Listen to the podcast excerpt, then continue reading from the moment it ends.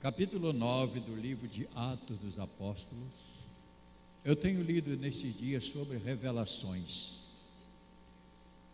Não aquelas revelações que a gente sabe que, infelizmente, muitas delas não se cumpriram, e até falavam que era profecia, que não se cumpriram. E eu tenho muito medo e reservas no contexto de você falar algo que não é Deus que está falando. E às vezes a pessoa quer achar que, não, porque Deus me falou e não falou, às vezes é da pessoa. Então eu tenho lido muito sobre revelações, que é uma revelação, como isto acontece. Então, minha palavra é esta Cristo revelado em nós.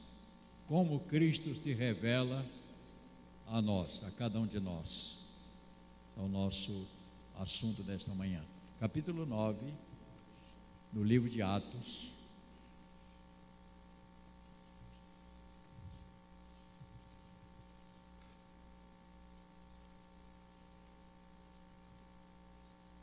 Verso 1 até verso 9 a conversão de Saulo, que se tornou o apóstolo Paulo. Saulo, respirando ainda ameaças e morte contra os discípulos do Senhor, dirigiu-se ao sumo sacerdote e lhes pediu cartas para as sinagogas de Damasco, a fim de que, caso achasse alguns que eram do caminho, assim homens como mulheres, os levasse preso para Jerusalém. Seguindo ele a estrada fora, ao aproximar-se de Damasco, subitamente uma luz do céu brilhou ao seu redor, e caindo por terra ouviu uma voz que lhes dizia: Saulo, Saulo, por que me persegues? E ele perguntou: quem és tu, Senhor? E a resposta foi: Eu sou Jesus, a quem tu persegue. Mas levanta e entra na cidade, onde te dirão o que te convém fazer. Os seus companheiros de viagem pararam emudecidos, ouvindo a voz e não vendo, contudo, a ninguém. Então se levantou Saulo da terra e, abrindo os olhos, nada podia ver, e guiando pela mão, levaram-no para Damasco. E esteve três dias sem ver, durante os quais nada comeu nem bebeu. Nosso Deus e Pai, este é um momento muito importante. Nós vamos falar agora um pouco da tua palavra, do Evangelho, que não é uma história qualquer, não é um conto qualquer. Ajuda-me, ó Deus, para que aquilo que o Senhor tem falado ao meu coração eu possa expressar de uma maneira que possa ajudar a pessoas que estão aqui nesta manhã.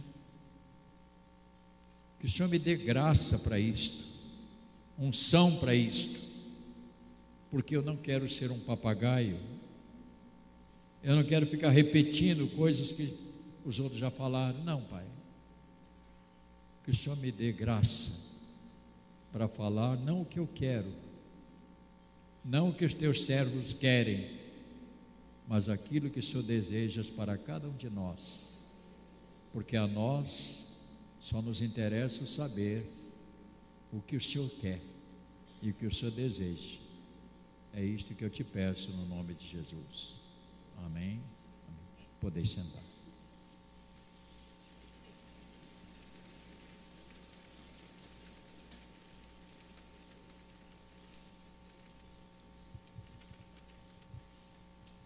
Sua atenção será bastante.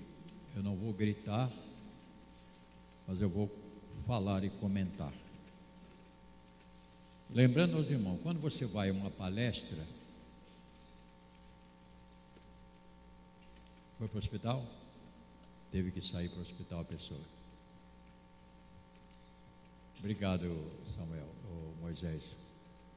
Se possível, pode usar o Moisés aí, se possível, tá? Faça isso.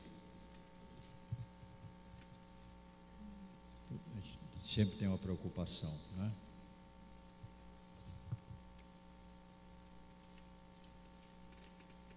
Quando você ouve uma palestra, a pessoa está palestrando sobre um determinado tema, um assunto. Quando você vai a um, a um outro encontro chamado Estudos Bíblicos, também estudos. Mas o pastor de púlpito, ele não faz isso só. O, o pastor, quando está aqui pregando, ele está endereçando a sua fala para as ovelhas, para apontar o caminho, a direção, evitar perigos. Então a visão pastoral ela é diferente de quando você faz uma palestra comum sobre um tema. E este é o meu objetivo. Enquanto Cristo não for revelado dentro da nossa vida, nós não podemos conhecê-lo. Eu não posso conhecer ao Senhor enquanto Ele não for revelado dentro do meu coração, dentro da minha vida. Como é que Ele vai revelar a sua vontade, o seu desejo, o direcionamento para a minha vida, se ele não estiver revelado dentro do meu coração. É muito fácil a pessoa dizer: "Ah, eu também sou evangélico, eu também sou, vou na igreja". É muito comum falar isso. Mas a pergunta é mais profunda. Cristo já foi revelado ao seu coração? Porque quando ele é revelado, nosso interior muda completamente. É diferente. Você passa a ter conhecimento de quem ele é, não teoricamente, mas uma experiência viva, de vida.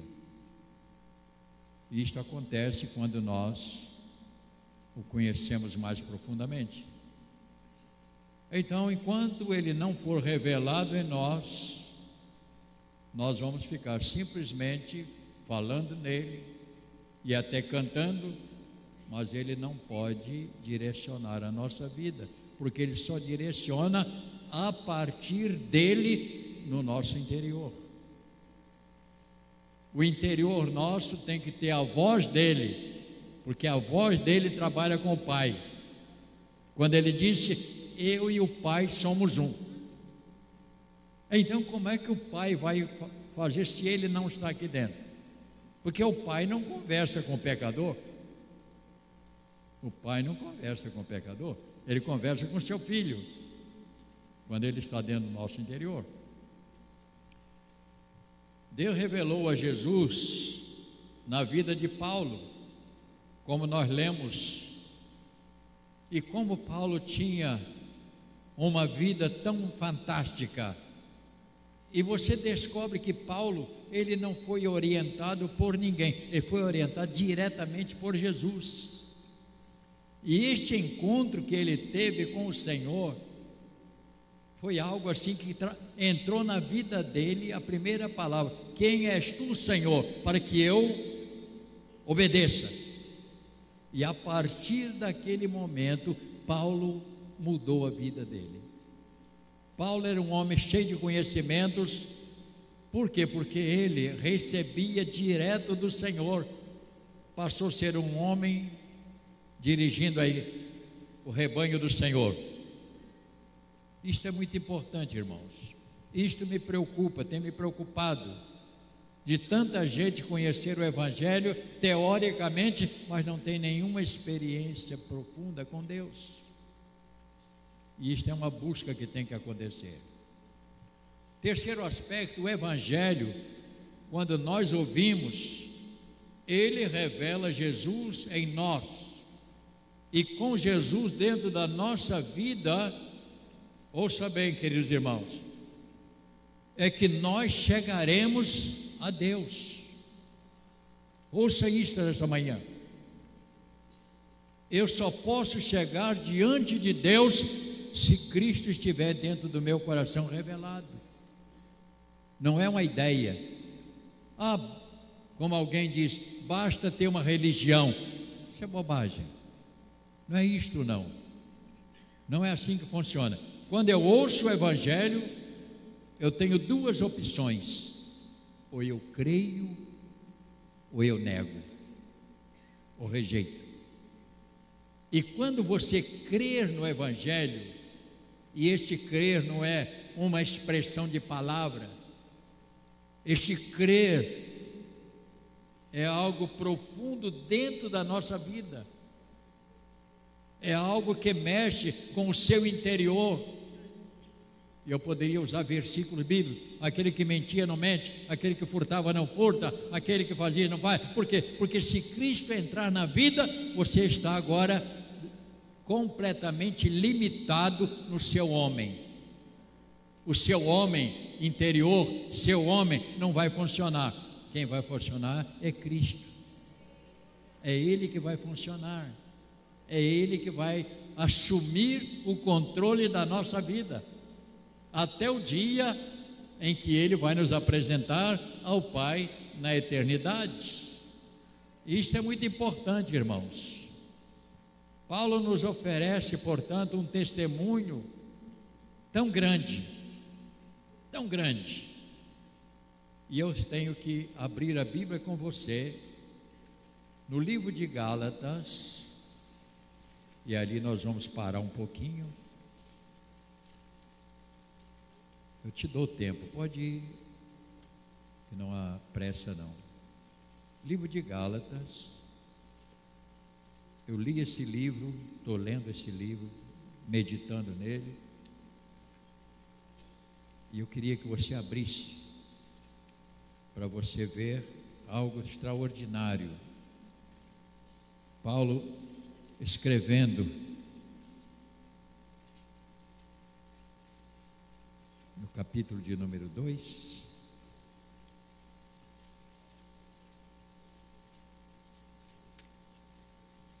Este assunto me chamou muita atenção, irmãos. Muito, muito, muito, muito.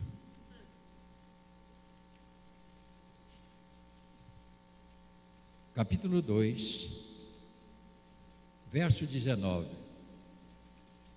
Ele diz assim: Porque eu mediante a própria lei, Paulo está dizendo lá, eu morri para a lei, a fim de viver para Deus. E ele usou uma frase aqui muito forte: Eu estou crucificado com Cristo. Verso 20 ele diz: Logo já não sou eu quem vive, mas Cristo vive em mim. E este viver que agora tenho na carne, eu vivo pela fé no Filho de Deus, que me amou e a si mesmo se entregou por mim. Ele está confessando a Jesus. Ele disse: com este encontro que eu tive com Jesus, quando ele me jogou por terra, quando ele tirou toda a minha capacidade, ele falou ao meu coração.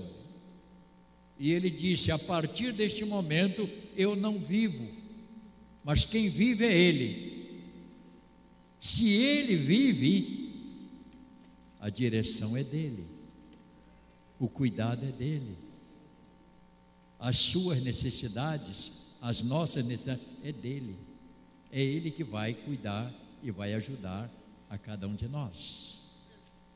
E você descobre no capítulo 1 desse mesmo livro, eu tinha anotado aqui, versículos 10 a 17. Eu espero que você tenha paciência para ouvir. Porventura procuro eu agora o favor do homem ou de Deus? Capítulo 1 de, de Gálatas. Ou procuro agradar a homens?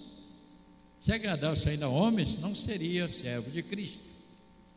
Faço-vos, porém, saber, irmãos, que o evangelho por mim anunciado não é segundo o homem, porque eu não recebi nem o aprendi de homem algum, mas mediante a revelação de Jesus Cristo.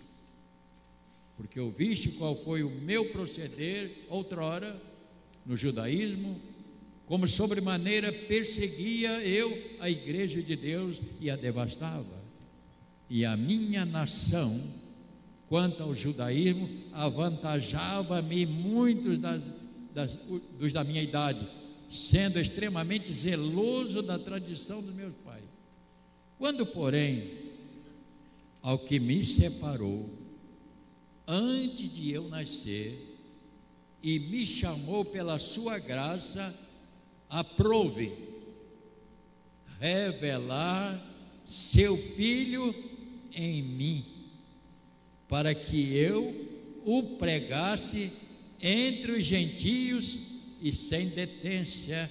Não consultei carne e nem sangue, mas eu saí para atender a vós. Então ele está nos dizendo aqui que ele recebeu esta revelação de pregar o Evangelho. Então, o Evangelho que Paulo pregou e prega é um Evangelho revelado por Jesus Cristo. E aí nós hoje entendemos, nós pastores, a razão da beleza das suas cartas. Porque ele não é não foi forjada por homem, foi dada diretamente por Deus a ele e ele então seguiu a sua jornada. Paulo disse: Deus me revelou a Jesus em mim, para que eu pregasse o Evangelho. Irmãos, e isto é sério. Isto é sério. Eu hoje me preocupo seriamente, seriamente, com a salvação nós temos que pregar a salvação. E salvação não é uma brincadeira. Salvação, nós estamos falando de vida eterna. Nós estamos falando da pessoa não ir para a condenação. Eu vou pregar domingo que vem uma mensagem que pessoas não vão sair daqui ou assustada ou se converte. Porque é uma mensagem extremamente forte que eu vou falar domingo que vem. Por quê? Porque eu não posso brincar de igreja. E nem estou dizendo que pastores aqui brincam de igreja. Nós estamos tratando aqui de eternidade. Nós estamos tratando aqui de céu ou de inferno. Nós não estamos tratando aqui de brincadeira. Então a nossa palavra aqui será sempre essa. Ela será uma palavra que vai direcionar. Paulo escrevendo aos Colossenses, mais à frente você vai encontrar esse livro, Colossenses, capítulo de número 1, verso 24.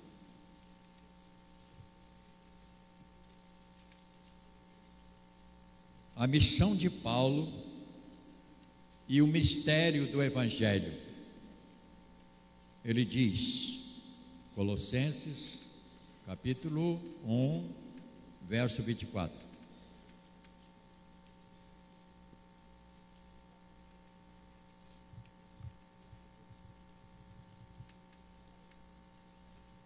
Agora me regozijo nos meus sofrimentos por vós e preencho o que resta da, das aflições de Cristo na minha carne, a favor do seu corpo, que é a igreja, na qual me tornei ministro de acordo com a dispensação da parte de Deus que me foi confiada a vosso favor para dar pleno cumprimento à palavra de Deus.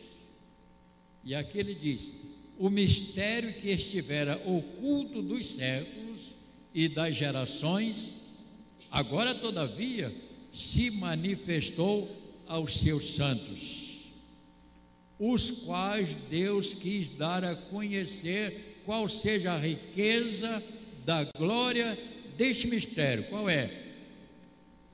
Qual é entre os gentios? Cristo em vós. Cristo em vós é o que? É a esperança da glória. Ouça bem, se Cristo não estiver aqui revelado,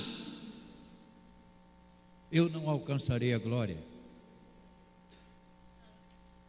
Eu não alcançarei a eternidade a salvação. Por isso que o Paulo está dizendo: Cristo em nós é a esperança da glória. Só alcançaremos a glória através de Cristo no nosso interior. E eu não estou falando de ter uma boa religião. Eu não estou falando, ah, de ter, você ter, não, eu também fui crente, eu também, é, minha mãe é crente. Eu não estou falando disso, eu estou falando muito mais. Eu estou falando de que a nossa vida tem que ser uma vida comprometida com Cristo. Eu tenho que levantar crente e dormir crente, porque a minha esperança não é nesta vida. Paulo disse: se a nossa esperança em Cristo se limita apenas a esta vida, nós somos o mais miserável dos homens. Eu não espero nada desta vida, porque esses homens só te decepcionam. Se acreditou, acredita em pessoas que falham, que negam, no momento se vende. A nossa esperança está em Cristo. E eu sei que quando Ele vier buscar a sua igreja, o nosso contato com Ele está preparado. A Bíblia diz que nós seremos atraídos a Ele para ir para a glória com Ele. E Paulo, ele tinha uma, ele sentia uma dor muito forte de ver que aqueles irmãos, os Gálatas, apesar de Paulo ter ajudado, falado muitas coisas, em dado momento eles começaram a ouvir outras pessoas e sair do Evangelho. Paulo então falou: Que negócio é esse? Vocês estão voltando atrás? E ele escreveu aqui uma, uma palavra que eu queria que você entendesse. É uma linguagem. Que ele coloca, Gálatas capítulo 4. E assim você está mexendo com a Bíblia também. Gálatas capítulo 4 ele usa uma expressão aqui muito interessante. Ele falando da sua decepção. Ele está falando, puxa vida, eu esperava outra coisa de vocês. Capítulo 4, ele diz assim, verso 18: É bom ser sempre zeloso pelo bem e não apenas quando estou presente convosco ele está fazendo aqui uma advertência no capítulo 4, todo ele, verso 12 em diante. Eu estou passando para poder não demorar muito. Ele aqui diz assim: Meus filhos, por quem de novo sofro dores de parto, até ser Cristo formado em vós. Que coisa, né, irmãos? ele falou assim: Eu estou sentindo dor. Essa dor está me, me, me consumindo, porque eu pensava que Cristo já estava dentro de vocês, mas ainda não está. E ele disse: Eu luto por isto. até Cristo ser formado em vós. Daí lá em Colossenses, Cristo em vós é a esperança da glória. Portanto, irmãos, este evangelho é algo que nós precisamos considerar profundamente. Eu creio que o Senhor tem tantas coisas para revelar aos fiéis, mas como fazer isto? Porque só é possível isto acontecer se Ele estiver em nós. E eu volto a insistir, e não é uma vida teórica, é uma vida diferente. Se Cristo não vive em nós, não há esperança de vida eterna. Se eu não me converto ao Evangelho, eu não tenho vida eterna. E converter o Evangelho não é só ir na igreja. Converter o Evangelho é mudança de vida, é radical. Tem que haver uma mudança no nosso interior, porque nós estamos tratando de vida ou de morte. Portanto, esse assunto é sério, porque o mundo diz: basta ter uma religião e eu digo aqui: isto é longe da verdade. Se Cristo não estiver em nós, somos pessoas mortas no pecado. E quem morre no pecado, morre condenada. Portanto, meus irmãos, queridos irmãos, é o momento de nós pararmos e começar a pensar em nós mesmos. Como eu estou? A minha vida foi transformada ou eu estou só acostumado com a igreja?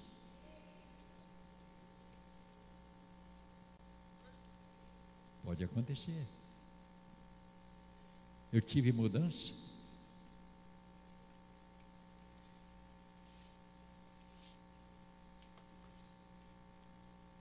Será que aquele velho Rubem morreu? Porque tinha um velhinho Rubem aqui perigoso. Aquele velhinho Rubem era perigosíssimo. Mas hoje ele está domado. Porque a graça, quando entra, quando Cristo entra, sua vida muda. Porque você passa a viver na dimensão dele. A nossa mente é controlada por ele. Há um livro muito conhecido, A Mulher Controlada pelo Espírito. Um livro bom, né? então nós estamos aqui numa, numa manhã para uma reflexão. Se o Cristo não for revelado em nós, onde é que nós vamos chegar? E Ele quer ser revelado em cada um de nós. Por isso nós vamos continuar pregando o Evangelho, pregando, porque à medida em que a pessoa ouve o Evangelho, o Espírito Santo começa a falar no coração e essa pessoa muda, e assim vai havendo as transformações na vida da gente. Cristo em nós. Se eu perguntar aqui quer ir para o céu, ninguém vai ficar com a mão abaixada.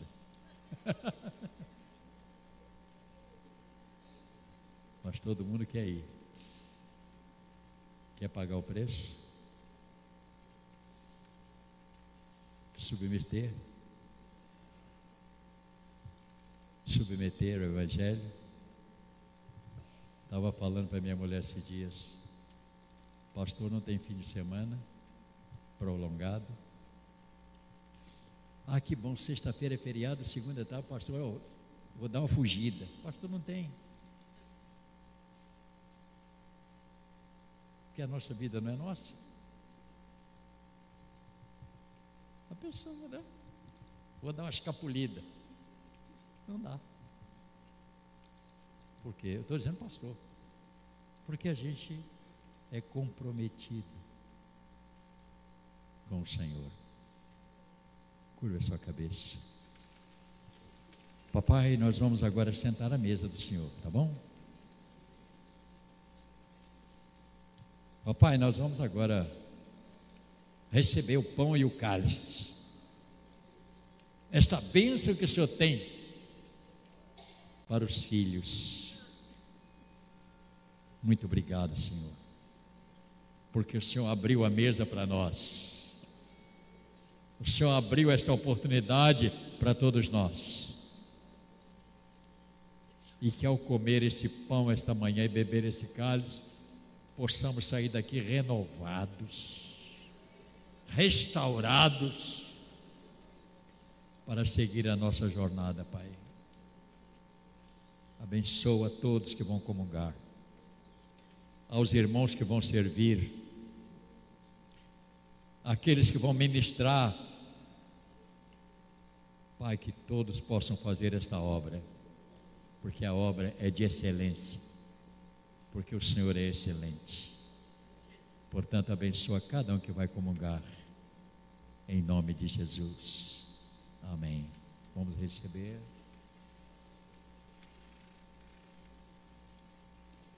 A palavra que fica foi aquela que Paulo disse: Quem é Senhor para que eu creia? E a palavra foi, a resposta foi: Eu sou Jesus, a quem você persegue. Eu sou Jesus, dono desta obra que você está tentando machucar. Essa foi a palavra dele.